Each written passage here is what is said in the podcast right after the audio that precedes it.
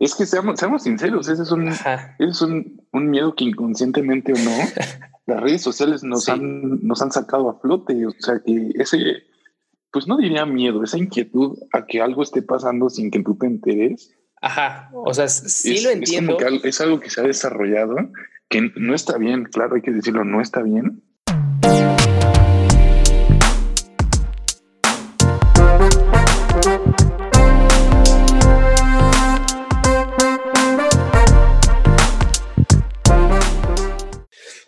Hola, ¿qué tal? Bienvenidos a este su podcast La Cátedra. Yo soy Ángel Benítez y en esta ocasión me acompaña un invitado de lujo, como siempre, como es de costumbre. El día de hoy tengo el gusto de conversar con Eduardo Parraguirre, mejor conocido como el Capitán Cabeza. Lalo, amigo, ¿cómo estás el día de hoy? Pepinillo, ¿qué onda? Pues dicen que no hay tercera mala, entonces aquí estamos, ¿no? La cátedra con Lalo, tercera edición.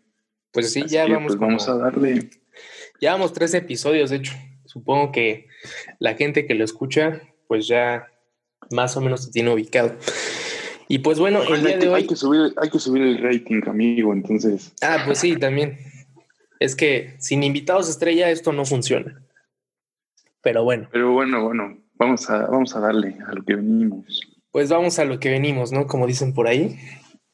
Eh, pues en esta ocasión vamos a conversar sobre un documental que se ha hecho bastante, pues no viral, pero sí famoso o que ha sonado bastante y se llama The Social Dilemma.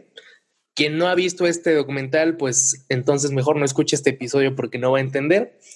Pero bueno, bueno, igual y sí. Como una, una preview, ¿no? igual y sí pueden. nos van a ir los escuchas, Pepe, se nos van a ir y, van a decir, no, ya. Ah, no se van, no se van. Quédense, amigos, quédense, quédense. Está bien, quédense. Les vamos a platicar un poquito de lo que trata, saquen sus ideas y ya después dense un tiempo, este, pónganse a ver el documental, la verdad está bastante interesante. Y bueno, ya escuchándonos a nosotros, después de ver el documental también, pues van a poder sacar sus propias ideas y bueno, ya, ya nos estaremos escribiendo para ver qué opinan. Así es. Pero pues sí, quédense, por favor, no se vayan, amigos. que nos escuchen dos personas, ¿no? Pero eh, bueno, realmente, eh, pues lo ideal sería que, los, que lo vieran antes de escuchar este episodio. Pero la realidad es que pues también vamos a tocar un poquito el tema de pues las redes sociales y la, lo peligroso supuestamente que pueden llegar a ser. Entonces, pues para comenzar, Lalo, tú ya, viste pues una parte de este documental. ¿Qué opinas acerca de, de Social Dilemma? Sí, tengo que aclarar que no lo he visto todo. La verdad, eh, llevo solamente un poco menos de, de, la mitad. Pero la verdad es que desde el principio es un, es un documental que te atrapa muchísimo. La verdad, si no lo he terminado es por todo esto de las tareas, la escuela y bueno, todo lo que involucra la universidad online, que sabemos que es un relajo. Así es. Y que al terminar las clases, lo menos que quieres es estar pegado a una pantalla, ¿no? Y bueno, de eso vamos a hablar también en un rato, porque ¿Cómo es posible que, después de tanto tiempo en las clases online sigamos todavía en las redes sociales, no?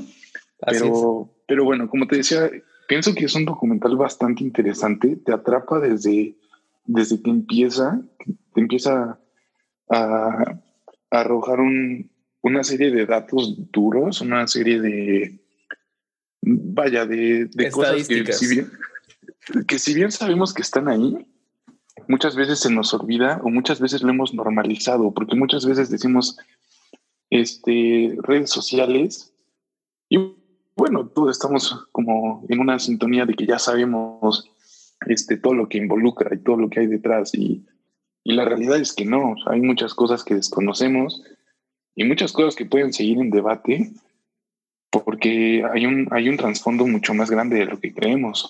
Tú, no sé, si ya lo hayas terminado, Pepe, ¿qué te pareció? Pues mira, yo ya lo terminé de ver y sí es verdad que plantea cosas que son reales, como por ejemplo la adicción a las redes sociales. O sea, definitivamente, esto yo creo que ni tan siquiera es debatible. O sea, hay personas que son adictas. Quizás nosotros dos podemos llegar a ser adictos, quizás lo somos y no lo sabemos o no nos damos cuenta. Probablemente muchas personas que nos están escuchando, que nos van a escuchar, igual son de esas que se la pasan tres, cuatro horas pegados al celular viendo Facebook, Instagram o cualquier otra red social. Y pues ya está, ¿no? o sea, anda pegando fuerte. ¿Dónde? TikTok anda pegando fuerte. Ah, sí, TikTok también. Ah, pues sí, de hecho.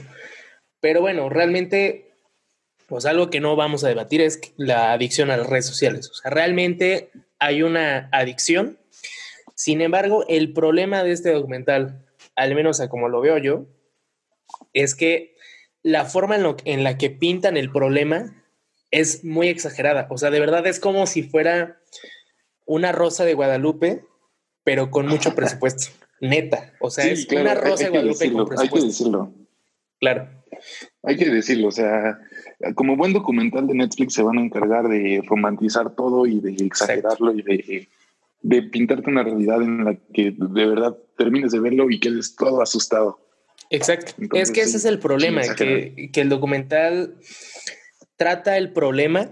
Bueno, es que realmente son varios problemas los que trata el documental. Pero hablando por la parte de la adicción, eh, como te decía, realmente lo plantea de una forma muy amarillista, muy exagerada. Yo lo vi y, vaya, o sea, yo al ser una persona que le gusta meterse un poquito más estos temas, que le gusta pues analizar más a detalle, y aparte pues, ¿por qué lo hago? ¿No? Por lo de los videos y así.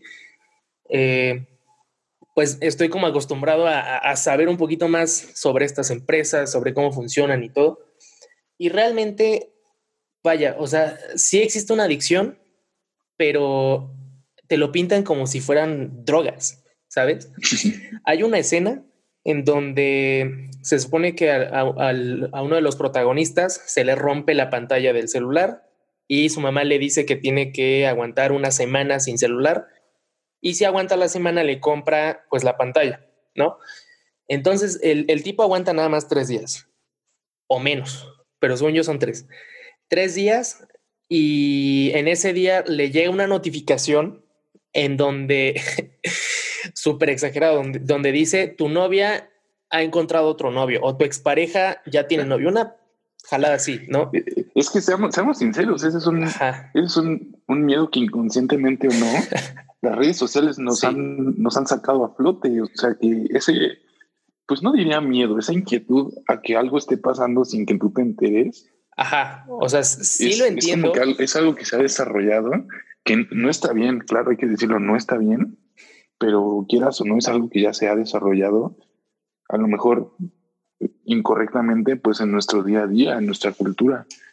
Sí, o sea, más ahora en esta situación tan, tan fea que estamos con esto de la pandemia y de los encierros y todo eso, en los que las redes sociales son como que tu único contacto con el mundo. Este, bueno, imagínate con eso. Así es, pero mira, realmente el problema, te digo, es la forma en la que lo está planteando. ¿Por qué? Porque ninguna red social, o sea, de verdad ninguna, te va a decir que tu expareja ya tiene novio. O sea, Tienes que estar tú como muy enfermito para estar stalkeando a una persona cada rato. Ni Facebook no te dice si tu ex ya tiene pareja. No te lo dice. Bueno, sí, te lo puede decir. O sea, sí, te dice, sí. te dice si tú te metes al perfil o si de repente estás navegando y la persona actualizó su estado civil. Pero no te va a llegar la notificación. Claro, o sea, no es como que tengas ahí un, una cámara espiándote a tu, a, tu novia, a tu crush, a lo que sea, y te, te diga literalmente lo que está haciendo, ¿no? Exacto. Aunque, aunque, mira, no es como literal, pero seamos sinceros, un usuario frecuente de redes sociales prácticamente está haciendo eso en su día a día, prácticamente tiene ese centro de notificaciones integrado en su vida, pero por ellos mismos, porque todo lo que hacen lo publican.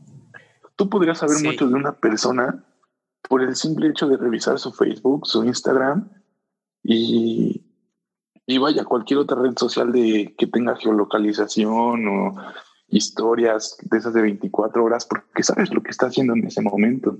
Entonces, pues puede ser que, que si bien no son las notificaciones así literales, es algo muy parecido y algo que sobre todo nosotros provocamos. Y yo te voy a decir cómo me he dado cuenta de esto estos días. Mira, yo, eh, por si no lo sabían o se los comparto, amigos. Yo soy de, yo soy de Puebla. Yo, yo toda mi vida he vivido en Puebla y hace aproximadamente un año, poco más de un año, cambié de ciudad, vine a vivir a Querétaro. Ok. Con todo esto de la pandemia y, bueno, un, un sinfín de cosas que me han mantenido, pues digamos, eh, encerrado, porque digamos que no es como que, que pueda salir a, de fiestas y, todo lo que haría normalmente, ¿no? Con esto del virus, porque quieras o no, todo está pues cerrado. Bueno, ya está abriendo, pero ajá. Está abriendo gradualmente, ¿no? Poco todavía. Sí. Claro. Con todo esto, pues, digamos que mi mayor cantidad de amigos, mi mayor fuente de amigos, pues se quedó en Puebla. ¿Y cuál es la única forma de, recurrir a ellos? Pues por las redes sociales. Claro. Entonces yo, yo la verdad, sí he visto un incremento en el, en el uso de, las redes, quizá ahora no tanto, pero sí al inicio de la, de la pandemia, porque por más que a mí no me guste estar en el celular o todo eso, tengo la necesidad de interactuar, de socializar. Sí. si no tengo a nadie con, con, quien estar físicamente, quizá al inicio de la cuarentena te digo más que nada, eh, pues recurres a estar todo el tiempo ahí en el celular, en las redes sociales, y esto este, a la larga termina generándote pues muchos, muchos issues en la cabeza, muchas... Eh, vaya, no es la forma que todos quisiéramos estar, ¿no? Así es, pero bueno, o sea, yo creo que sí, definitivamente hubo un aumento de, de, uso de las redes sociales al inicio de la cuarentena. Por el simple hecho de ver, por ejemplo, ver las, las compras en línea. Ah, claro, eh, sí, aumentó bastante. Que, ahorita vamos a hablar de eso un poquito, ¿no? Sí, también, más adelante. Pero, pues yo creo que este aumento fue, pues gracias a que nadie sabía que iba a llegar una pandemia. Bueno, nadie, entre comillas, pero, o sea, era realmente la, la, el exceso de tiempo libre que teníamos muchos de nosotros muchos, eh, a lo mejor estudiantes, fue como el, cambio muy brusco de un día para otro clases en línea, ¿no? Yo creo que los más afortunados y los que estuvieron en escuelas más preparadas o que se anticiparon de mejor manera, pues el cambio probablemente sí fue de un día para otro.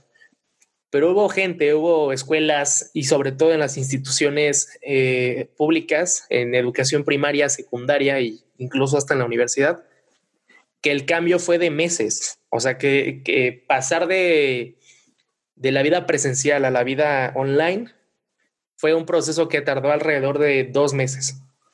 Dos meses en donde no sabías nada, no sabías si tus profesores iban a seguir dando clases, no sabías si te iban a, si se iba a evaluar el semestre, si ya iba a darse de baja. Eran tiempos de incertidumbre, pero como te digo, yo creo que eh, lo que causó todo este incremento de las redes sociales fue, pues más que nada, el exceso de tiempo libre. O sea, imagínate dos meses en donde de la nada dejas de estudiar, dejas de ver a tus amigos, dejas de salir a, pues no sé, cada viernes al antro o a las reuniones, no sé. Y obviamente, pues el estar encerrado en tu casa, eh, provoca que busques una manera de entretenerte. ¿Cuál es esa manera? ¿Cuál es la manera más fácil? Pues el uso del celular. Claro, es algo que está a tu alcance y un ejemplo de eso pues sería esta red social TikTok que se posicionó cuando nadie, todos se negaban a usarla. Ah, exacto. Y la cuarentena, la cuarentena nos obligó a descargarla.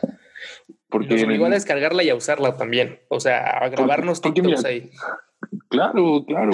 Y pon tú, quizá no la descargaste, quizá alguien que nos escucha está diciendo, eh, yo no la descargué, yo no soy de esos. Pero bueno, quieras o no, tuvo un impacto porque a lo mejor no descargaste TikTok, pero tienes Instagram y últimamente has visto algo que se llama Reels de Instagram. Claro.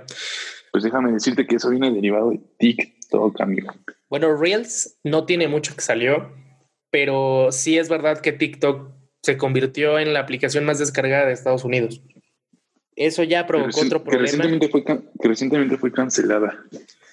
Fue, sí, ya fue cancelada en Estados Unidos. En Estados Unidos. Y eso espérate, no, o sea, viene una noticia interesante por ahí que, que acabo de leer. La pienso sacar en el video, pero un breve spoiler es, eh, bueno, esta aplicación TikTok pertenece a, a una empresa que se llama Tencent. Tencent es dueño en una parte, en un 9% de Spotify, es dueño de Epic Games, que es la compañía que hace Fortnite, es dueño de al 100% de League of Legends, o sea, es un dueño de un chingo de cosas, ¿no? Y Donald Trump quiere, eh, digamos que banear esta, esta empresa de Estados Unidos. Entonces, imagínate perder una parte de Spotify, perder una parte de League of Legends, que, o sea, yo la verdad nunca he jugado este juego, pero sé que muchos amigos lo juegan. Sé que es un juego muy jugado aquí en México. Y bueno, o sea, ese es un chisme, pero pues sí, es una pérdida bien cabrona. Un chisme tecnológico. Ajá.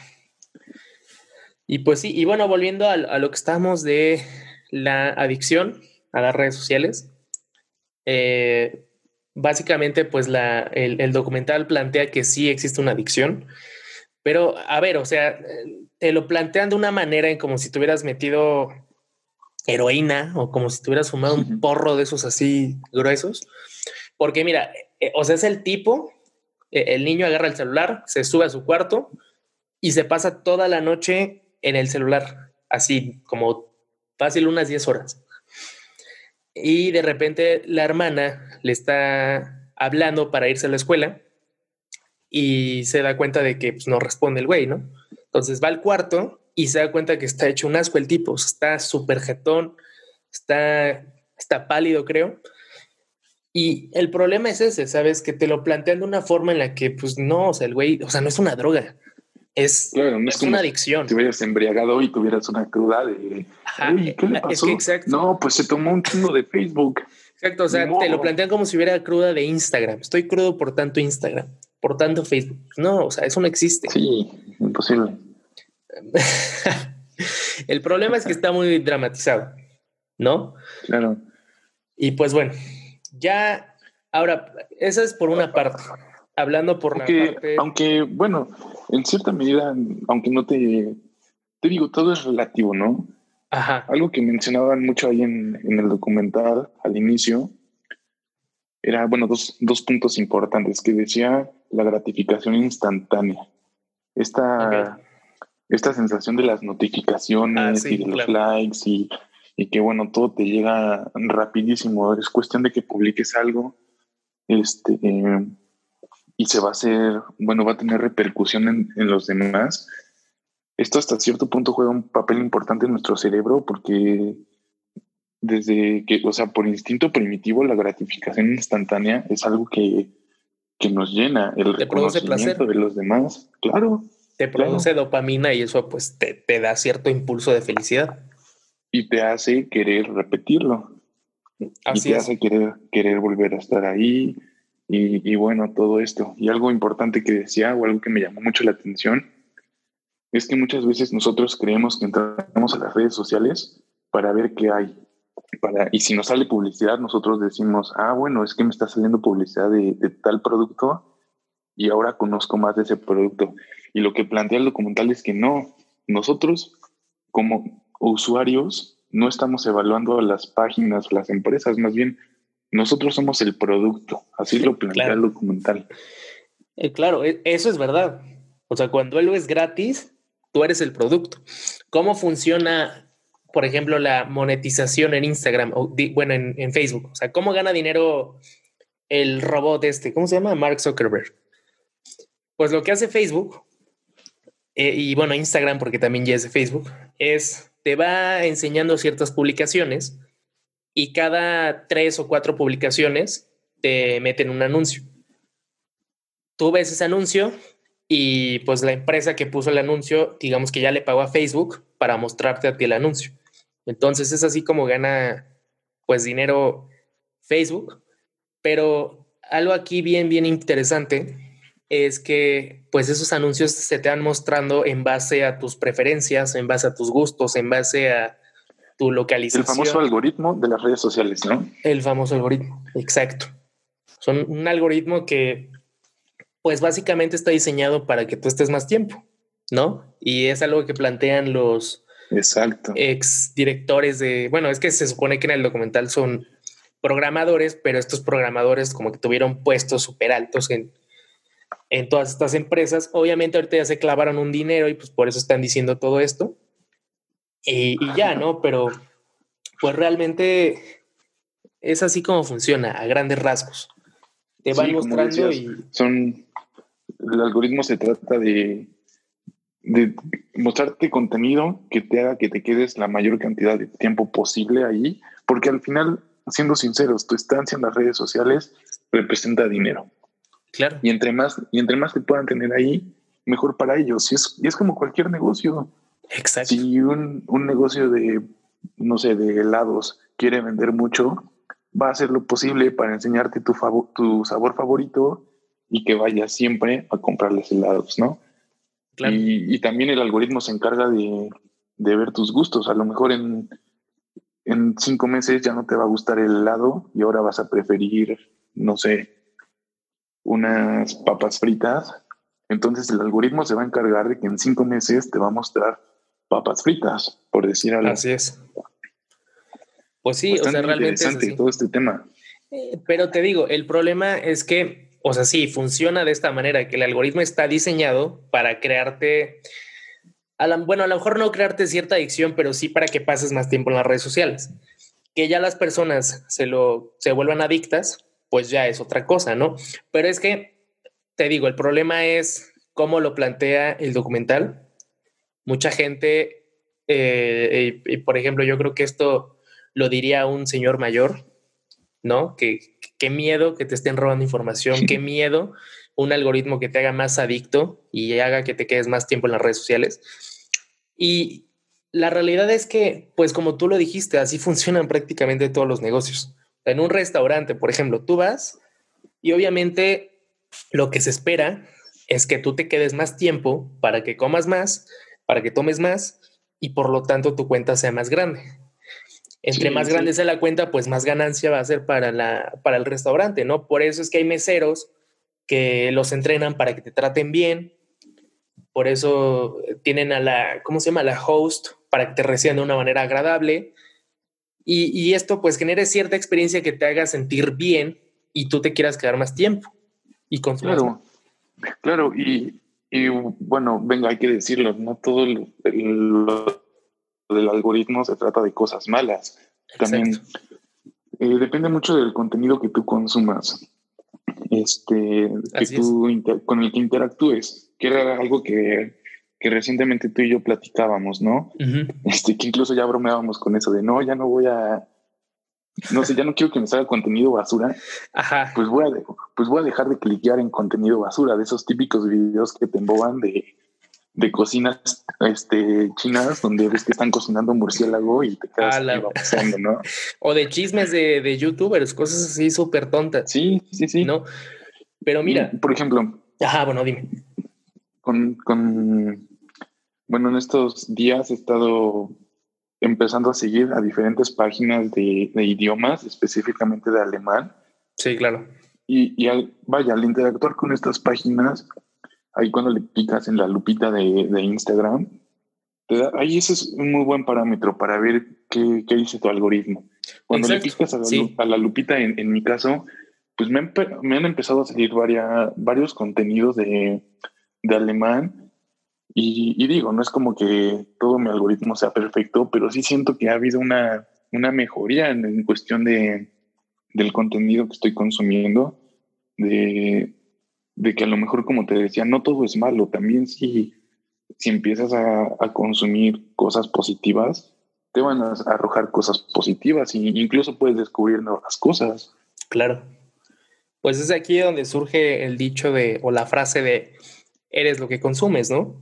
Y, y claro. es una realidad. O sea, si quieres darte una, si quieres darte cuenta de qué es lo, lo que más consumes, de qué es lo que más ves, pues la mejor opción es irte al Explore de Instagram o a la lupita y ahí te aparece perfectamente eh, pues tus gustos, ¿no? A mí, por ejemplo, me aparecen un chingo de cosas de fútbol. No claro. sé por qué me salen No sé por qué me salen mujeres en shortcitos o TikToks. Eso, eso es otra cosa muy interesante. Fíjate, fíjate que, que yo tengo muchos amigos, muchos amigos hombres, que eso es un comentario muy frecuente. O sea, de verdad Instagram está lleno de, hay que decirlo como es, todos los temas van ligados a la sexualidad. Eh, claro, están, sí, está muy sexualizado. Instagram está súper, súper sexualizado. Claro. Y, y bueno, la verdad es que, que quieras o no, quieras o no, inconscientemente eso es algo que te atrae. Exacto, es, pues es una manera de, que tú te quedes. Y es algo que te llama la atención y, deja tú, a lo mejor no, no te quedas por una, una foto en bikini de una chava guapísima, a lo mejor te quedas por porque ves a una chava que se te hace bonita y dices, wow, tiene bonitos ojos. La empiezas a seguir y después esa chava resulta ser influencer y te está anunciando, no sé, este, cualquier tipo de spa de uñas, güey. cualquier producto. 15% de descuento en el spa. Cualquier cosa que tú me digas. Ajá. Y, y vaya, de este tema podríamos sacar un hilo gigante porque, bueno, si nos empezamos a hablar de todo esto de, la sexualización de Instagram, quieras o no, eh, tanto mujeres como hombres, pienso que esto es un tema este, parejo. Quieren mostrar siempre su, mejor cara en, las redes sociales. No, no conozco a nadie que, quiera mostrarse sí, no, recién, recién, levantado, ¿no? En Instagram todo es perfecto. En Instagram todos compartimos y todos subimos, y me incluyo, pues nuestra mejor versión, la, nuestra mejor cara, nuestra mejor foto, pues porque de eso se trata, supuestamente. O al menos eso es lo que queremos dar a entender a todos los demás. El problema aquí vendría cuando queremos quedar en un parámetro de, de Instagram en el que nadie es perfecto y nosotros creemos que, que, debemos ser de tal manera. Y eso es una práctica muy común entre las, las niñas. O sea, yo creo que fácil dos veces lo veo cada vez que entro a, Twitter, que veo que, la gente pone, es que no sabía si subirla o no, hasta que me animé y son, son fotos de ellas en, traje de baño, es como... Sí, claro. O, sea,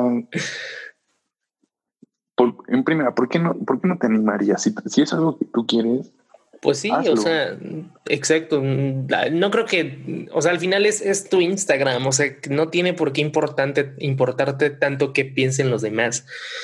O si estás, si sales no tan bien, o si no cumples esos ciertos estándares de belleza, que realmente muchas de las veces ni tan siquiera son ciertos. Hay muchas aplicaciones para editar las fotos. De verdad, puedes hacer maravillas con una foto que esté toda fea. Claro, eso es un arma de doble filo porque, ok, puede ser que tú la subas y la modifiques para sentirte bien contigo mismo, pero ¿qué pasa ah, cuando empezamos a, a, normalizar esto? Muchas cosas se han normalizado ahí en, las redes sociales y bueno, digo, a lo mejor yo estoy exagerando con esto, pero incluso los mismos filtros. O sea, entendamos que hay filtros chistosos, ¿no? Filtros graciosos que Sí, de esos que te cambian, te hacen los ojos bien grandes y así. Exacto, te hacen una bocota y lo que quieras. Como tu TikTok. exacto. sí, buenísimo este TikTok, pero sí, ¿qué pasa con, con los filtros que te hacen más bonita, más guapo, lo que quieras? hay muchas niñas que ¿qué digo? Están en todo su derecho al final. Y no, no solo niñas, eh, todos, todos, todos, todos. Yo lo he visto en, todos. Mira, no hay que generalizar, pero ajá, bueno, hay muchas personas. incluso, incluso me incluyo. O sea, no. Sí, yo también tengo un buen de filtros de esos que te quitan los granos, que te quitan las ojeras. O sea, cuando sí que te ponen los ojos azules, que te hacen, que te parece que te hacen en la Golden Hour, cosas así, güey. Exacto. Y, y que hay niñas que de verdad no se animan a subir una, una historia si no es con filtro. Sí. Y, y digamos, o sea, digo, todos están, no estoy criticando, o sea, que, que, quede claro que no estoy diciendo que, ah, esté mal, súbanse. No, no, no, están en todo su derecho de subirla como quieran. Recién, recién despertados todos y que se muestren despeinados y con su lagaña. No, no, no, o sea, yo, como lo digo, me incluyo, yo subo fotos así con filtros porque se ve cagado o se ve cool. Lo que se ve bien, Ajá. estéticamente se ve bien. Pero ¿a qué punto hemos llegado de que, de que no, no podamos subir una foto si no es con esos filtros, ¿no? Sí. Y eso es algo de lo que se ha normalizado, de las tantas cosas que se han normalizado, algo que también, fíjate, eh, noté o pude notar en lo poquito del documental que, que vi, es el impacto que tienen las redes sociales para hacerte cambiar de opinión. O sea, hoy en día quieres iniciar un movimiento, quieres iniciar una revolución, empieza por las redes sociales. Y el ejemplo perfecto lo vimos en Estados Unidos con todo esto del Black Lives Matter. Eh, ¿Cómo inició un movimiento por un video que se hizo viral en, en redes sociales y que terminó desencadenando en, en una cosa tremenda? Sí. Entonces, si quieres aceptación de tu, de tu movimiento, tienes que vaya, meterla por las redes sociales. Sí, pues es, una entrada, bueno, más bien es una, es como una, el, apostar por una, una puerta gigante, no, no, sé si una puerta, no sé cómo decirlo, pero el hecho de que tú lo subas, pues ya te da la oportunidad o la ventaja de que muchas personas lo pueden ver y lo pueden compartir. Si logras simpatizar con esas personas, se va a volver viral o por lo menos inicias la discusión, ¿no? Exacto. A lo mejor no los convences, pero por lo menos inicias la discusión. Ya si alguien está en desacuerdo, ya te va a responder. Y, bueno, ahí inicia la discusión, se empieza a hacer más grande el tema y, y pues resulta, resulta un tema muy hablado, vaya, solo por publicarlo. Así es. Y mira, a ver, volviendo a lo que te decía de la lupa de Instagram, es que a mí me sorprende mucho cómo lo primero que se ve, al menos en mi caso, y no sé por qué, sinceramente no sé por qué, siempre son reels de, de mujeres en shortcitos o eh, con el escotazo y, así, ¿no? No sé por qué, y, me sorprende porque realmente yo no sigo ninguno de, de estas cuentas. No sigo cuentas así. Realmente la mayoría de las personas que sigo pues son amigos míos o personas que conozco. Entonces, no sé. si lo que te el otro día, ¿no? De, empezar a seguir solo a personas reales, no tanto páginas, famosos. Sí. No, personas pues, que conozcamos. Mira, yo cito a un. Eh, no es cineasta, es, es un youtuber, pero también se dedica a hacer cine, a hacer cortometrajes y todo eso. Se llama Manuel Jiménez. Y él platicaba la vez pasada del eh, minimalismo en las redes sociales. Y una de las claves para no llenarte de tanta, tanta bullshit que hay en las redes sociales, de tantas cosas que te hacen perder el tiempo, pues nada más siga a las personas que, que realmente te aporten algo de valor, ¿sabes? O sea, algo con lo que, que, que tú veas, le dediques un poco de tu tiempo, pero, pero digas, ah, ok, estoy viendo la publicación de este tipo y sí me estoy llevando algo, ¿no? A lo mejor algún tip de, no sé, por ejemplo, tú que me decías de las cuentas de en alemán, bueno, les estás dedicando un tiempo, estás interactuando, pero pues estás repasando el idioma, por ejemplo. O si sigues, por ejemplo, a, a tus amigos, pues bueno, son tus amigos, ¿no? Al final, pues estás en contacto con ellos así. Pero el hecho de seguir miles y miles de cuentas que, pues no, realmente más que aportarte solo te hacen perder el tiempo, pues obviamente eso provoca que tu algoritmo se llene de ese tipo de publicaciones y pierdas más el tiempo y pases más tiempo en las redes sociales. Sí, y, pues sí, como dices, empezar a seguir a, personas que, que, a lo mejor estén más en contacto contigo, más en tu realidad, ¿no? Porque a lo mejor sigues a, a mi comandante, a Cristiano Ronaldo, o sea, así es. Pues obviamente vas a ver que, que, lleva una vida de lujos y, todo eso. Y digo, no, no está mal que veas lujos, o sea, sí, ¿no? está bien. Pero a lo mejor si empiezas a saturar tu, tu, feed con esto, pues puede ser un poquito algo, algo más alejado, ¿no? Puedes este empezar a, bueno, a lo mejor alguna, alguien que no ejerza un cierto criterio de decir, o bueno, para decir, esto es real, y esto no es real, pues probablemente sí le puede causar cierta inseguridad o ansiedad, o incluso a lo mejor no tanto que ejerzas o no ese criterio. Al final, pues creo que sí nos afecta a todos. Al final, pues todos somos humanos y de alguna manera. Y al final del día, al final del día todos somos influencers. En cierta, en cierta medida, al final todos somos influencers. Pues sí.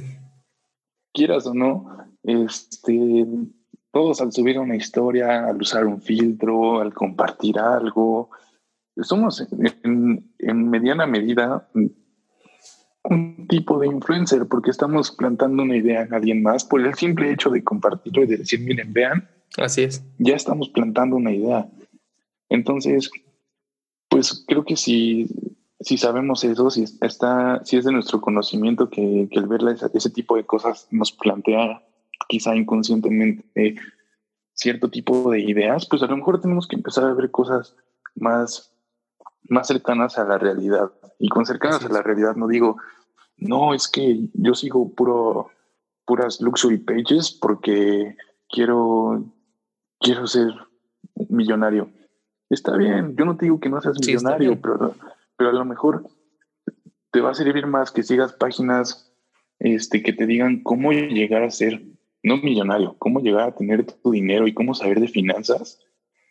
para que después ya sí puedas ser millonario, ¿no? Pero a lo mejor tenemos que irnos guiando por el, el camino correcto y no por el sueño que nos venden las redes sociales. Sí, y es que pues volvíamos a lo mismo, ¿no? De que todo lo que se muestra en las redes sociales, pues es el perfeccionismo. O sea, vende, vendemos una idea de que todo está bien, de que nos va bien, de que estamos bien y todo, pero pues muchas veces no es así. O sea, realmente, pues las veces que tú grabas una historia, no vas a grabar la parte en donde estás enojado, en donde estás triste, en donde estás llorando. Grabas la parte en donde estás con tus amigos tomando una cerveza, grabas la parte en donde estás de viaje y se ve una playa hermosa, no sé, o sea, grabas pues realmente lo más bonito, ¿no? Y eso, quieras o no, sí genera cierta ansiedad. Claro, el estar viendo nada más cómo le va bien a los demás genera cierta ansiedad. Exacto, eso es algo, algo muy importante, porque a lo mejor suben una foto en en donde me digas, en el lugar más lujoso que quieras, con, con lo que sea que quieras, con el cuerpazo y, y, todo. Pero no te dicen que detrás de todo eso, a lo mejor hay una, un gran esfuerzo para juntar ese dinero, hay un gran esfuerzo en, el, en tu dieta, en un ejercicio que hiciste que a lo mejor lleva, no sé, unos siete meses para lograr tener ese cuerpo. Y que también así como puede ser ese sacrificio bueno, también puede ser el sacrificio malo, ¿no? A lo mejor consiguió ese cuerpo dejando de comer. Claro. Y nos está, y nos está enseñando ahí ese, ese, bueno, hay que decirlo, cuerpo, cuerpo flaco, porque eso es lo que, lo que vende, o cuerpo fornido, lo que tú me digas. Este, y no vemos todo lo que hay detrás. Y eso es lo que también en el documental mencionan, que que inconscientemente nos estamos pues dañando un poco el autoestima, ¿verdad? Me parece que sí lo menciona en Sí, lo plantea con en la escena, por ejemplo, donde está la niña, una de las hermanas. Sí, es una niña como de unos 10 años. Y la niña sube una foto a, a, sus redes sociales, no sé ni qué red social sea, está inventada eso. Pero es una red social en donde pues, te dan like, comentan y así, ¿no? Como Facebook sube una foto enseñando sus orejas y la gente bien ojete le comenta que es Dumbo y pinche orejona y, la niña se súper bajonea, se súper bajonea. Y, o sea, porque se ve que la niña tiene como ese, ese problema de autoestima, ¿no? Con su cuerpo, que no le gustan sus orejas, que siente que son muy grandes.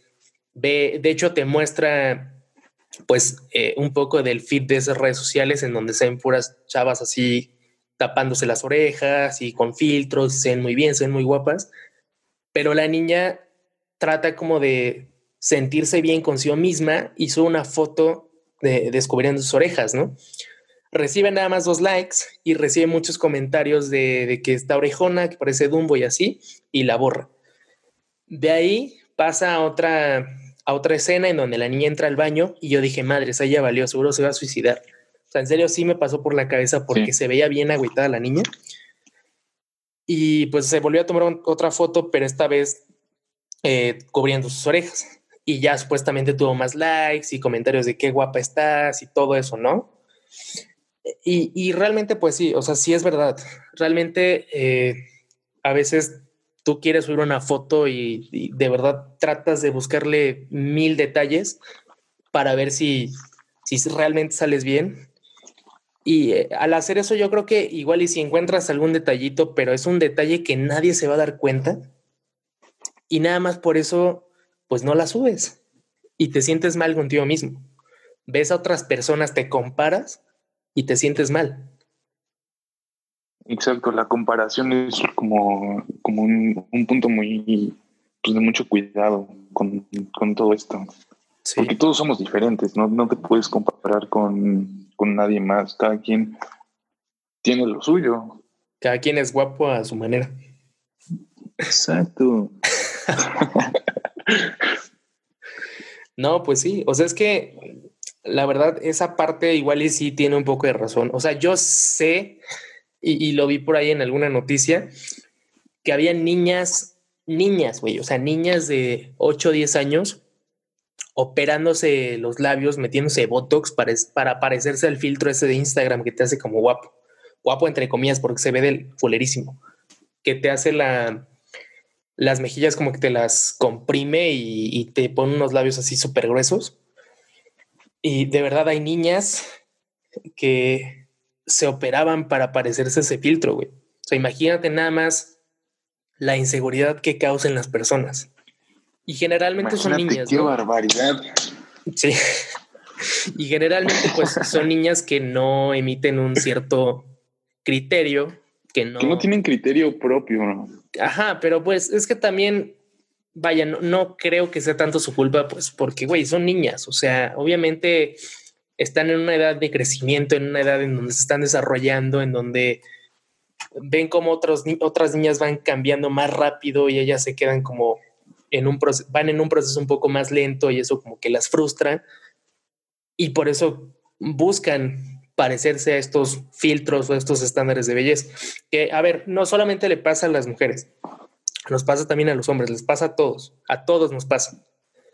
También. Sí, y incluso a diferentes, en diferentes medidas, ¿no? En diferentes escalas. Por ejemplo, sí. algo que platicábamos en el, en el capítulo pasado en el que yo estuve aquí contigo, era sobre la crisis de los 20, ¿no? Ajá. Y, y, no me digas que también todos, creo que todos alguna vez lo hemos pensado, todos los que estén por esta edad, más o menos entre los 17, 24 años, que de repente vemos a un chavo debutar, por ejemplo, por decir algo, Erling Haaland o Ansu Fati, que tienen que, están en ese rango de edad, que tienen 18 Tienen 17, ¿no? 17 a 19. O sea, que dices, madre, 17. Ajá, exacto. Y tú dices, madre, o sea, yo porque estoy haciendo aquí mi tarea de cálculo. Ajá. y y está Ansu Fati anotando goles en la Liga Española a sus 17 años, ¿no? Entonces, pero, pero creo que todos, te digo, todos tenemos por qué compararnos y, y a la vez pienso que todos tenemos que, que, ver por nosotros, dejar de compararnos, dejar de ver otras vidas y, y ver por, por lo nuestro, por lo que tenemos. Y ahora, a mí algo me causa mucho ruido. Así incluso yo, a, mis 20 años, este, de repente me causa esa inquietud así de decir, no, pues es que estos bros ya están debutando o, o a mi edad, por decir algo, mm, Mark Zuckerberg ya estaba empezando a ver qué onda con Facebook y, y yo estoy aquí sentado nada más haciendo mi, tarea de, de matemáticas. y sin entenderle, que es lo este, peor. Y sin entenderle. y entro en conflicto por eso, digo, en, cierta medida, porque hay que decirlo todos, alguna vez hemos entrado en conflicto existencial. O en ansiedad.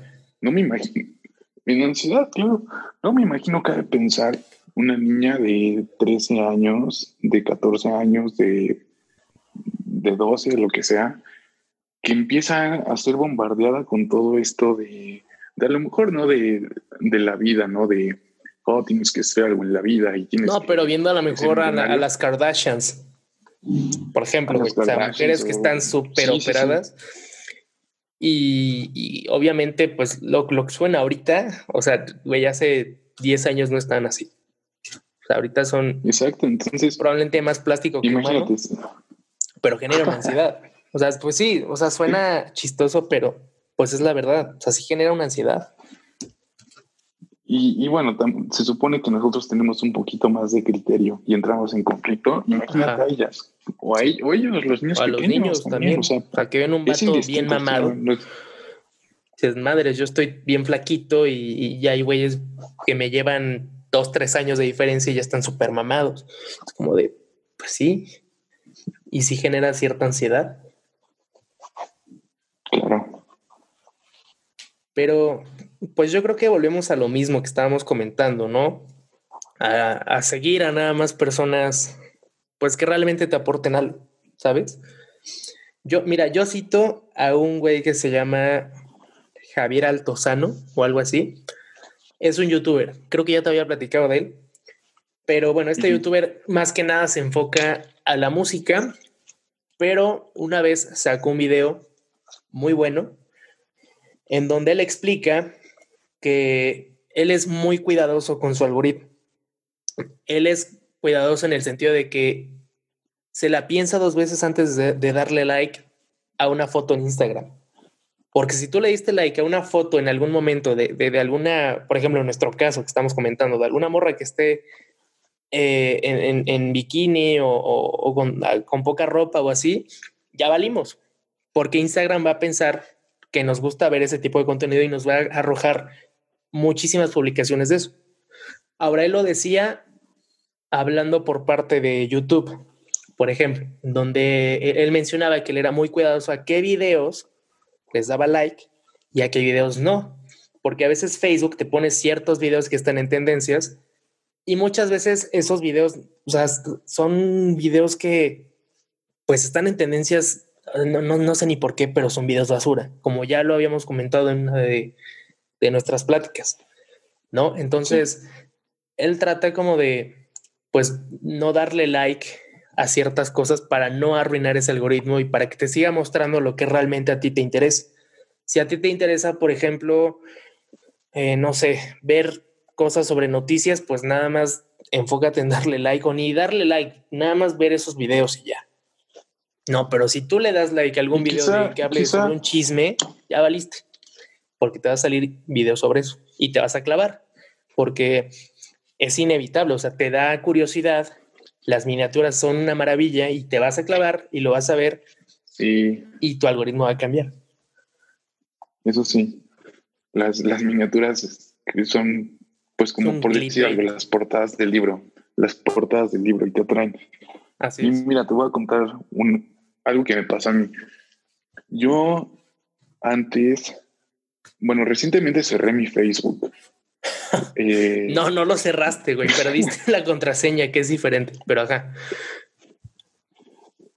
Mm, podría restablecerla, pero digamos que fue, fue la excusa perfecta para, para salirme de esa red social, porque la verdad yo sentía que ya no me aportaba nada.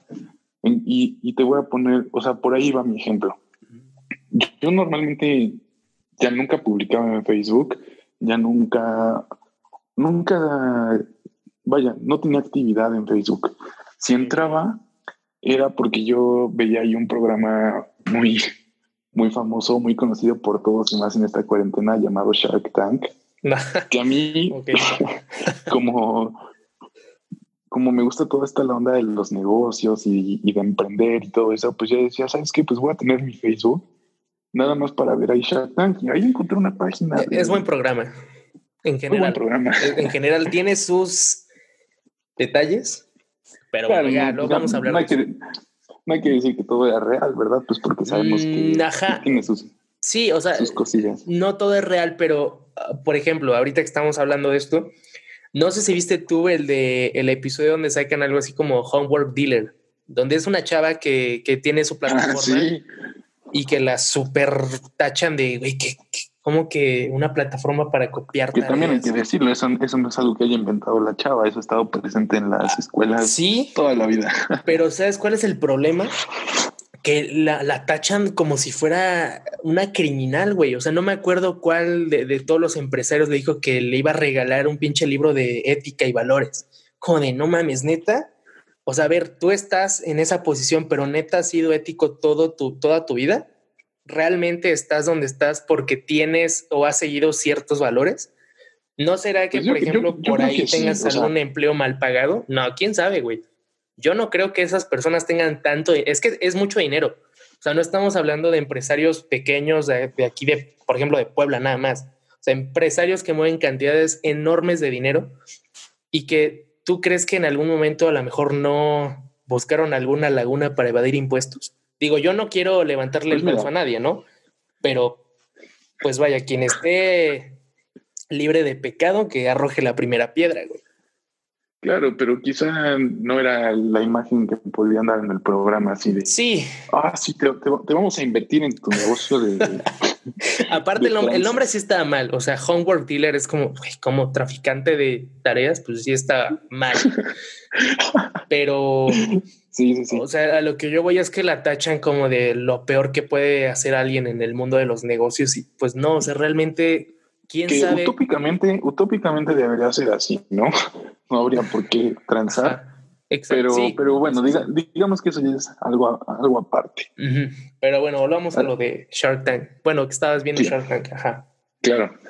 Bueno, te decía, entré para ver Shark Tank, este, los capítulos ahí en Facebook y esa era mi excusa por la cual tenía todavía Facebook. Decía, no, pues eh, lo conservo porque me gusta ver mi programa. Después, a lo mejor me ponía a ver uno y me quedaba viendo cualquier otra babosada después. Sí, te enganchas. Y, ¿Y qué pasaba? Que yo tenía que hacer una tarea que a lo mejor le iba a dedicar una hora. Este. Y yo decía, bueno, antes de, de empezar la tarea, me voy a poner a ver un capítulo de Shark Tank de 30 minutos y, ya la empiezo, ¿no? Es, es un buen balance. Ajá. ¿Qué pasaba? Que después de ver Shark Tank me aparecía cualquier otra, otra tontería, porque hay que decirlo, eran tonterías. Son tonterías. Facebook se ha caracterizado por tener contenido basura, o sea, pero contenido basura en serio. A lo mejor sí muchos memes y que nos da risa y todo. Pues es, los memes son contenido basura, la neta. O sea, no aportan nada, dan mucha risa. Y es, fabuloso. Y es de lo que platicábamos. Es que pues, es contenido basura. Claro, o sea, era lo que platicábamos, es que te quedes ahí pegado, ¿no? Y la cosa es que yo me quedaba viendo memes así de, de cualquier tontería que me digas. y cuando me daba cuenta, esa media hora de ver Shark Tank se había convertido en ver memes de del Smirnoff no pega y de la bebecita de Berlín. Y... Los de la bebecita de Berlín son buenos, ¿eh? Son, buenos, son buenos. Por, algo, por algo me quedaba a verlos. Es que no sé si tú lo viste, pero hay uno de El Pepe. ¿No lo has visto? Ah, me parece que no, no lo recuerdo. Ah, está cagado. Creo que es nuevo, pero ajá. ¿Es el Pepe como tú? Ajá. no, es, es una. Es una. Mejor sigamos con lo tuyo. Ajá. Ok. y, y bueno, yo me di cuenta que Facebook en realidad no me dejaba nada. Sí, Digo, no porque las otras redes, no porque las otras redes sociales me dejen algo y no porque a fuerza sea que tengo que conectarme y, y aprender, ¿no? Porque, o sea, al final de cuentas nos conectamos a estas cosas pues para divertirnos. Si, pues quisiéramos, si, quisiéramos estudiar y aprender, pues nos conectaríamos a, a la escuela virtual, ¿no? Entonces, si entramos a Facebook, a, a Instagram y a lo que me digas, pues es para divertirnos, distraernos y hasta cierto punto ver tonterías. Claro. Pero llegó un punto en el que yo entraba a Facebook y más que nada veía anuncios, memes que la mayoría de las veces ya ni me daban risa, ya entraba más por inercia que por que porque de verdad quisiera ver algo ahí. Sí. Y bueno, la cosa es que terminé cerrando mi Facebook. Bueno, no cerrando, este, suspendiéndolo, eliminándolo de, de, mis, de mis redes sociales, ¿no? Ya ni siquiera tengo el iconito en mi celular, vaya. Y, y me he ido alejando un poquito de eso. Y no te voy a decir que, wow, este, el mega ahorro de tiempo, que ahora soy súper eficiente, pero quizá tengo una pues tentación menos, por así decirlo. Sí. Este, lo mismo, y ah, bueno, y a todo esto que lleva es muchas veces nosotros queremos que podemos encontrar a lo mejor ese tipo de contenido a fuerza en las redes sociales, pero la verdad es que lo puedes direccionar bien por dónde es. Por decirte algo, en el ejemplo de Shark Tank, si quiero seguir viendo Shark Tank porque es un programa que me guste o algo, pues a lo mejor lo busco en YouTube y voy directo a lo que voy, o lo descargo en, Claro Video, que, es gratis, pues los capítulos gratis. O sea, y te dejas de tanto rollo. Pues sí, la, la sí. el problema es que YouTube también te engancha. Sí. Realmente todo, güey. O sea, mira, el ejemplo más cercano o, lo último que, que, que, puedo ejemplificar fue que ayer yo tenía tarea, un chingo de tarea de mate. Y dije, bueno, me voy a ver un capítulo nada más de, de la serie esta que, que, he querido terminar de ver, que se llama 3%. Y ya, ¿no? Nada más veo un capítulo y me pongo a hacer la tarea. Y ya, acaba el primer capítulo y digo, no, pues todavía tengo tiempo, me echo otro. Ya, voy con el segundo y digo, no, pues todavía tengo tiempo. Y me eché el tercero, güey. O sea, y, cada capítulo dura como 40 minutos, 40, 50, o sea, casi dos horas y media diciendo que iba a hacer la tarea y pues nada más perdí dos horas y media de mi vida viendo esa serie. ¿Sabes? O sea, te enganchas con cualquier cosa, ese es el problema no solamente en Facebook, también en YouTube, en Netflix, Claro Video, Amazon Prime, en todo. En todo, en todo. Incluso, pues en, no hay que irnos tan lejos, ahí en las redes sociales, incluso en la vida real, pues te puedes enganchar. O sea, todo es, todo es malo en exceso, ¿no? Ajá, exacto. Hay que, yo diría que la conclusión y el mensaje final de todo esto, pues sería que todo, todo en balance y tú, tú tienes esa capacidad para saber qué, qué, es lo que estás haciendo bien y qué es lo que estás haciendo mal. Sí. O sea, es un, es un instinto. Tú sabes qué es lo que está correcto, tú sabes qué es lo que puedes seguir haciendo, tú sabes qué sigues, tú sabes que, cómo te organizas, tú sabes todo. Y, y digo, o sea, el, final de mis comentarios no es, hey, cierren todos sus, sus redes sociales, porque la verdad es que sería pues muy, falso de mi parte. Muy falso de mi parte, porque la verdad es que yo soy un consumidor de redes sociales cañón, cañón. Todo el tiempo estoy ahí debido a esto del encierro y pues porque es la forma de estar comunicado. Más bien el mensaje sería... Administralo pues, correctamente, ¿no? Tal vez. Sí, sí, sí. Y mira, de hecho, es que a veces sí puede ser complicado, la verdad. O sea, el decir, bueno, nada más voy a estar una hora en Facebook. O sea, güey, nadie está nada más una hora en Facebook. O sea, realmente se te va el tiempo. Eso es lo que dicen, yo creo que todas las tías. O, las señoras ya grandes o, incluso las mamás que dicen, no, es que yo nada más uso el Facebook y una hora y ya. Madres, güey, están dos horas pegadas al celular viendo memes de Chayán o tonterías de Piolín, güey. O no están una hora porque realmente no miden el tiempo. ¿Cuál sería tal vez la manera de realmente quedarte una hora? Pues bueno, hasta ahorita la única manera este podcast. escuchar este podcast. No, pero hasta ahorita la única manera que yo he encontrado que podría ser viable, pues es, por ejemplo, en Instagram, tú puedes configurarlo para que nada más te permita accesar o bueno, estar en Instagram el tiempo que tú quieras. Entonces le puedes poner en ajustes, configuración y no sé qué más una hora y una hora al día vas a estar en, en, Instagram. Si te pasas de esa hora, Instagram te va a avisar.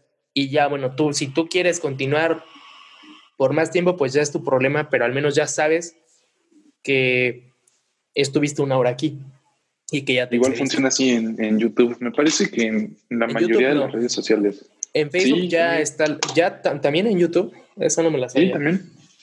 Pero en, en Facebook igual. Y si no, o sea, si no encuentras la, la configuración igual, lo puedes hacer desde tu, desde tu celular.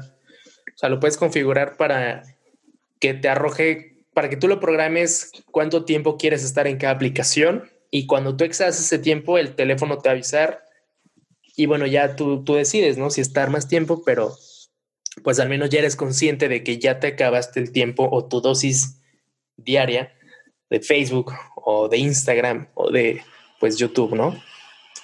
Es un ejemplo, no sé. Sí, sí, sí. Y pues bueno, eh, otra cosa que plantea este documental y lo plantea casi al inicio, es lo que estábamos comentando de la información, de cómo se alimenta tu algoritmo. ¿no? O sea, ya sabemos que se alimenta en base a lo que le das like, se alimenta y es real, o sea, eh, la aplicación calcula cuánto tiempo ves una foto.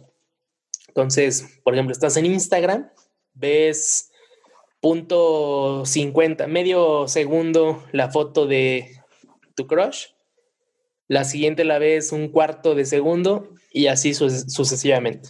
Entonces Instagram va calculando eso y te va a arrojar siempre la, o bueno, te va a mostrar más contenido de, lo que tú consumas más.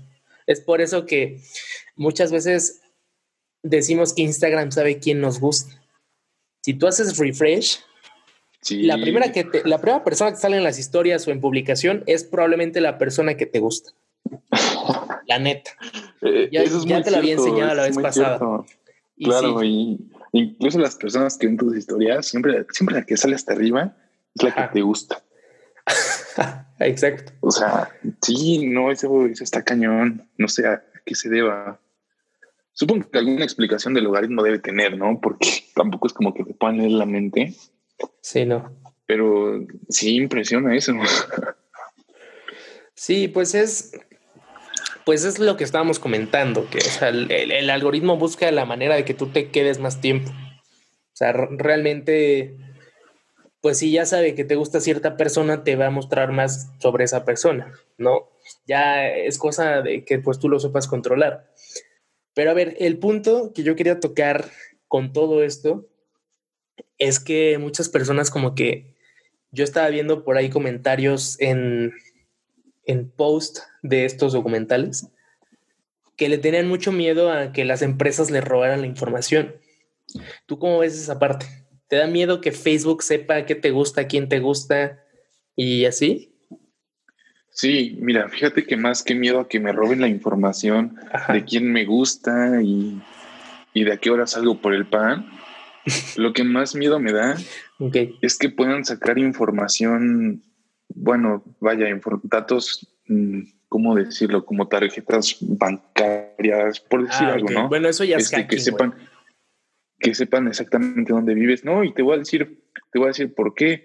Porque muchas veces las personas entran a estos links así de encuentra quién sería tu pareja perfecta o encuentra ah, sí. quién, quién revisa tu perfil este diario y descargan estas aplicaciones sin darse cuenta que le están dando acceso completo a su cuenta. Por ejemplo, yo tenía una amiga, tenía una amiga que, que una vez me mandó así de, mira, salimos que somos mejores amigos y en, este link de, de, Facebook y aparece que, que, en cinco años vamos a estar este, casándonos o, o lo que quieras, ¿no? Sí, sí. Y, incluso a veces este, recuerdo que me lo tomaba mal porque le dije, oye, si te diste cuenta que al aceptar este test, este, literalmente, literal, o sea, literalmente en el contacto de, este, en el contrato de, del jueguito decía, este, autorizas que sigamos personas por ti y que dejemos de seguir personas y páginas por ti. Sí. Este, y que tengamos acceso a tu cuenta. Y yo sé, ¿viste eso? Y incluso se enojó conmigo, me dijo así como que, ay, o sea, yo te estoy compartiendo algo, algo cool, te estoy enseñando que nos vamos a casar en cinco años. Y es así como, mm", o sea, a veces hasta resulta ya incómodo, ¿no? Decirles así de, sí, ya viste que tu jueguito está dando. Es que el problema, güey, es que te, o sea, casi siempre este tipo de, de links te arrojan un términos y condiciones. Son un pinche texto de no sé cuántas hojas y que realmente nadie lee. O sea, realmente quién lee los términos y condiciones de Facebook o de estas cosas. O sea, nadie lee esas cosas. O sea, nada más le das a aceptar y ya. El problema es que la letra pequeña de esas cosas, o ni la letra pequeña, igual en la segunda página viene esto que te estás diciendo. Y el problema es que ya lo aceptaste y ya te chingaste. Ya no te queda de otra, ya lo aceptaste y, no sé cuál sea la manera de romper esos términos y condiciones, pero pues sí, pues ya te fregaste porque ya diste el acceso. Sí, pues habrían de hacer, habrían de todos los que nos estén escuchando hacer esa revisión de sus contraseñas. Hay una opción en todas las redes sociales donde puedes ver las cuentas que tienes abiertas. O sea, dónde está abierta tu cuenta, en qué celular, incluso en qué parte, en qué ubicación geográfica este, del mundo está abierta tu cuenta. Y muchas veces te, te puedes llevar una gran sorpresa. Sí. De, dónde está abierta tu cuenta. Incluso, a mí me pasaba algo, algo muy seguido.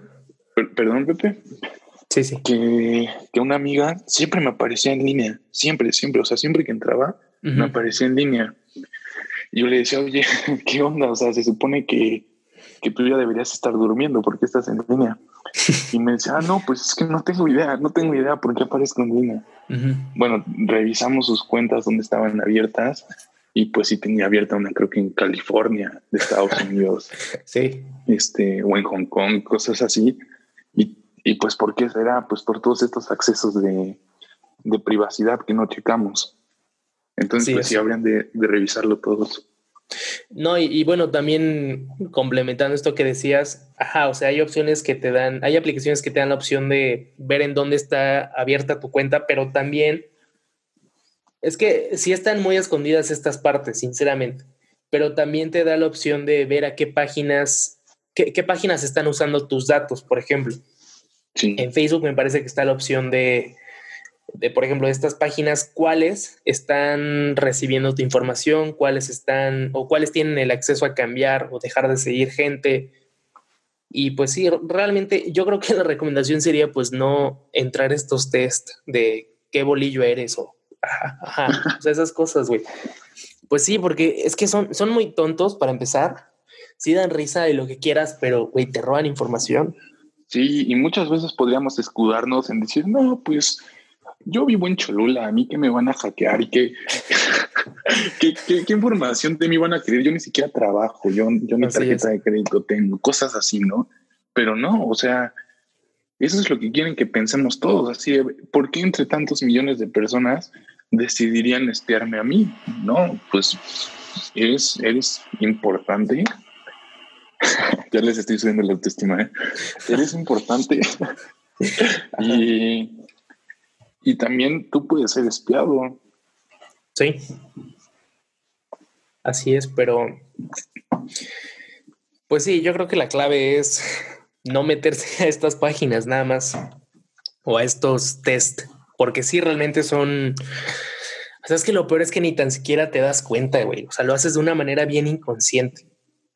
Y muchas veces ni tan siquiera te das cuenta de que está pasando todo esto hasta que te bloquean la cuenta o hasta que te cambian la contraseña, ¿no? Que son casos ya bien extremos. O sea, porque realmente eh, son muy contadas las veces en las que te hacen el, robo de cuentas, pero pues también pasa. Sí, claro.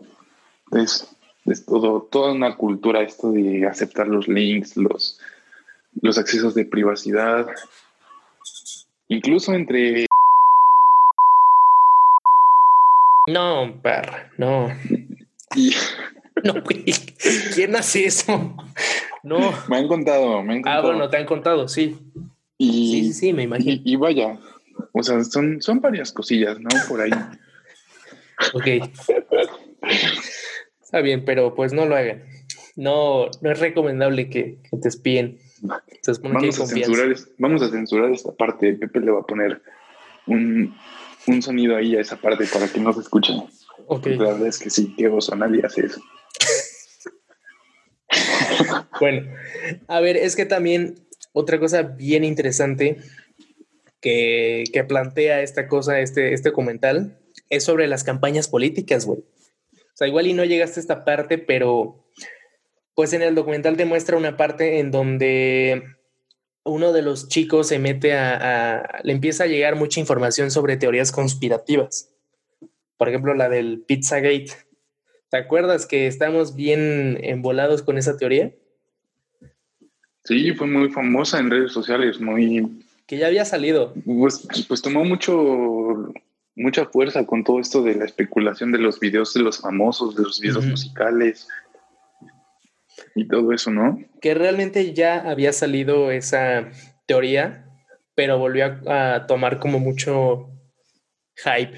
En, de hecho, fue cuando lo del lo, de los actos de racismo en Estados Unidos. Cuando salió esta, esta teoría, bueno, cuando volvió a tomar vuelo, volvieron a sacar esta teoría. Y en el documental dicen, pues, que realmente es, o sea, es una teoría, güey, o sea, no es verdad. No, no es real que, que, que en una pizzería hayan vendido niños, güey, ¿sabes? Y es que, o sea, lo, lo, lo que quiere plantear este documental es que a veces sí te bombardean mucho de fake news. Y es un problema, la verdad. Es un problema el, hecho de tú recibir muchísima información falsa. Porque, vaya, tú con 10 pesos que le recargues al celular, ya tienes el acceso a Facebook por un día. Hay muchas personas que no tienen el acceso a, tener internet en casa y deciden nada más ponerle pues 10 pesos a su celular y con eso estar conectados en Facebook porque pues Facebook está incluido en casi todos los paquetes. Muchas de estas personas reciben esa información por medio de Facebook y eso genera muchísima desinformación en la gente. Es un problema bien, bien grave. Y, por ejemplo, esto también es otro chisme por ahí de, de tecnología. Un chisme tecnológico. Pero pasó con la campaña de Trump. Pasó que realmente él ganó gracias a que su campaña en Facebook fue, pues fue muy buena, ¿no? El, racismo trajo, este, pues mucha, mucha publicidad o le dio muchas luces a su campaña, quieras o no. Sí. El, racismo fue algo que llamó mucho la atención. No, pero, o sea, yo me refiero a que cuando se volvió presidente, realmente ganó porque tenía muchísima publicidad en, en, en ah, Facebook. redes sociales. Y, aquí lo interesante es que, y que fue verdad, que muchas cuentas en Rusia estuvieron pagando fake news de los candidatos que iban en contra de Trump. Creo que, ¿quién era el candidato de Trump? No me acuerdo. Eh, Hillary Clinton. Ajá, ah, sí, de Hillary. Ah, pues de hecho Hillary estuvo involucrada en la teoría de Pizzagate. Por su esposo. Por su esposo, ajá, por... ¿Cómo se llama? por. Mm, bueno, no me acuerdo, pero por el otro güey, por el otro Clinton. Por Bill Clinton. por Bill, ajá, Bill Clinton, sí, es Bill Clinton.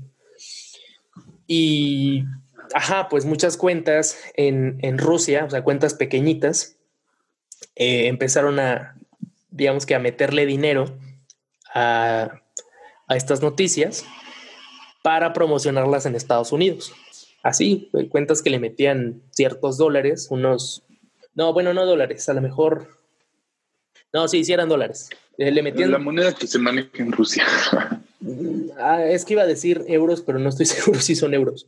Pero según yo eran dólares. O sea, lo que, lo que estuvieron metiendo. O tú metían unos dos, tres dólares a cada noticia y poco a poco, pues iban haciendo publicidad de esas noticias, ¿no? Que eran falsas. Y, a ver, yo, yo te quiero preguntar algo. Venimos comentando que, las redes sociales son muy poderosas con su algoritmo y todo esto. Si es que son tan poderosas, ¿por qué no han podido erradicar las fake news? O sea, sabemos que Facebook se ha encargado de crear campañas para, para quitar todo este rollo de las fake news y incluso en WhatsApp, que también es, propiedad de Facebook. no sé si sabían que, cuando un audio se comparte mucho o un texto, ya no te deja reenviarlo a, tantas personas, solo a una persona. Solo lo puedes reenviar cinco veces, ¿no? Hasta donde yo sabía. Exacto, se reenvían cinco veces a personas ilimitadas y a la sexta vez que tú la quieres compartir, solo puedes eh, reenviarlo una vez. Por lo mismo de la campaña para eliminar estos mensajes alarmantes o las fake news.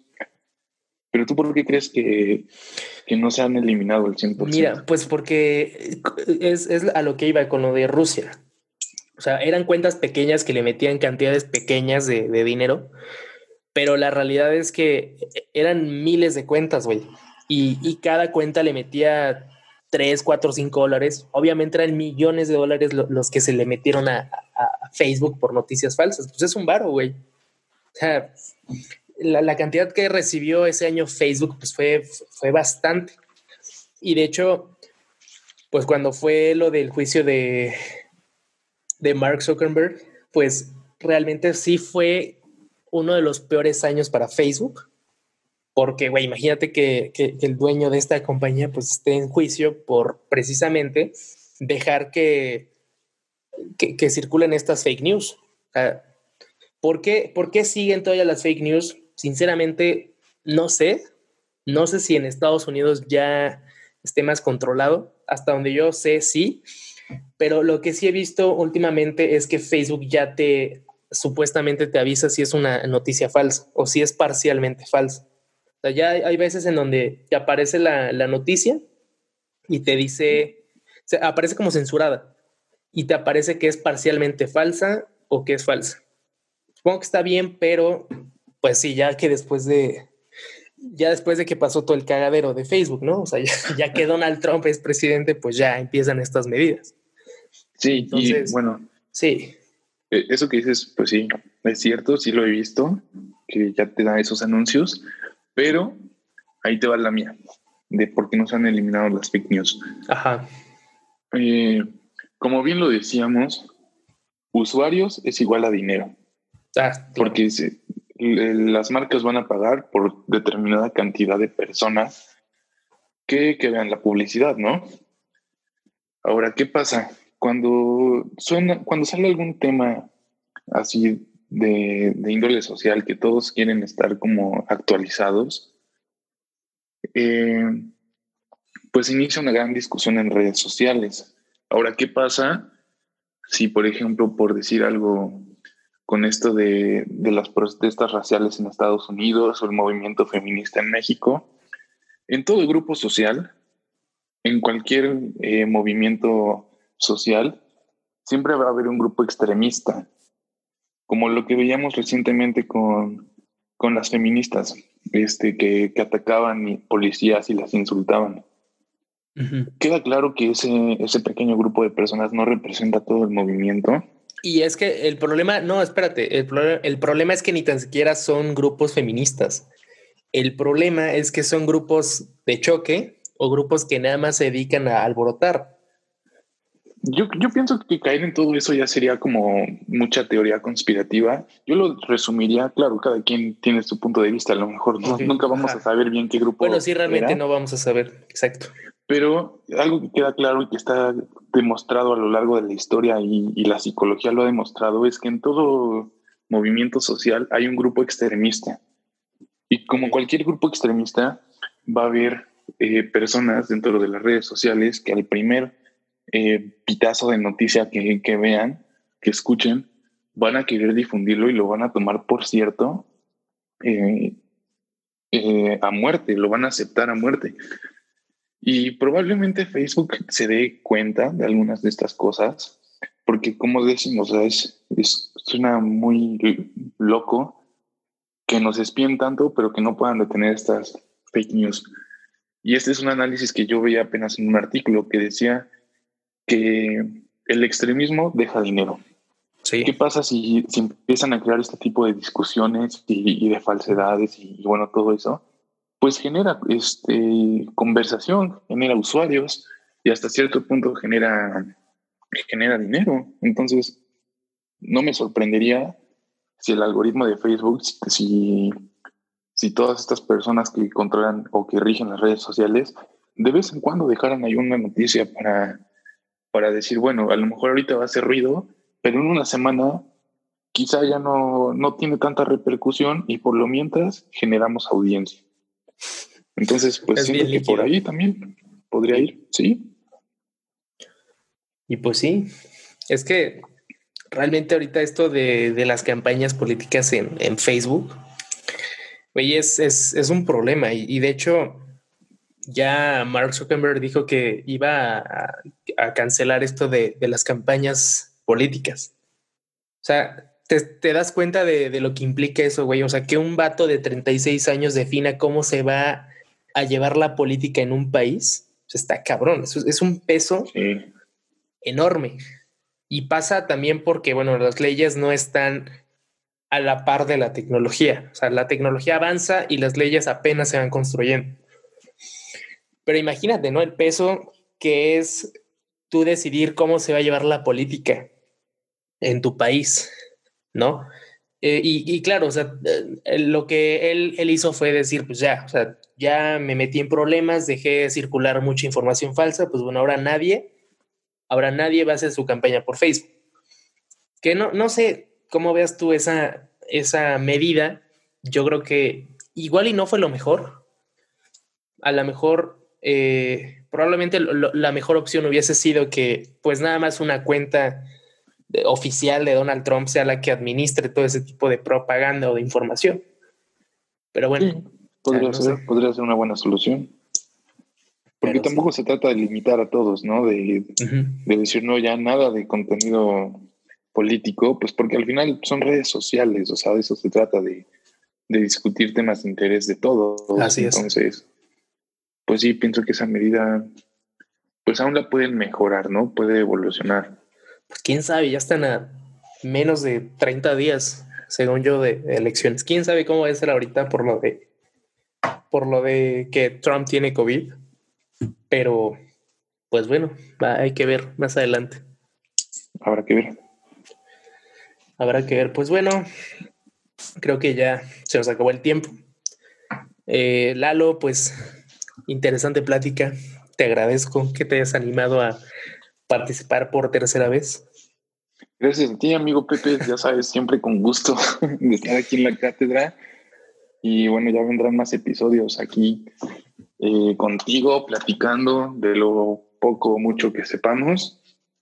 Y pues ya sabes que siempre gustoso de estar aquí, Pepe.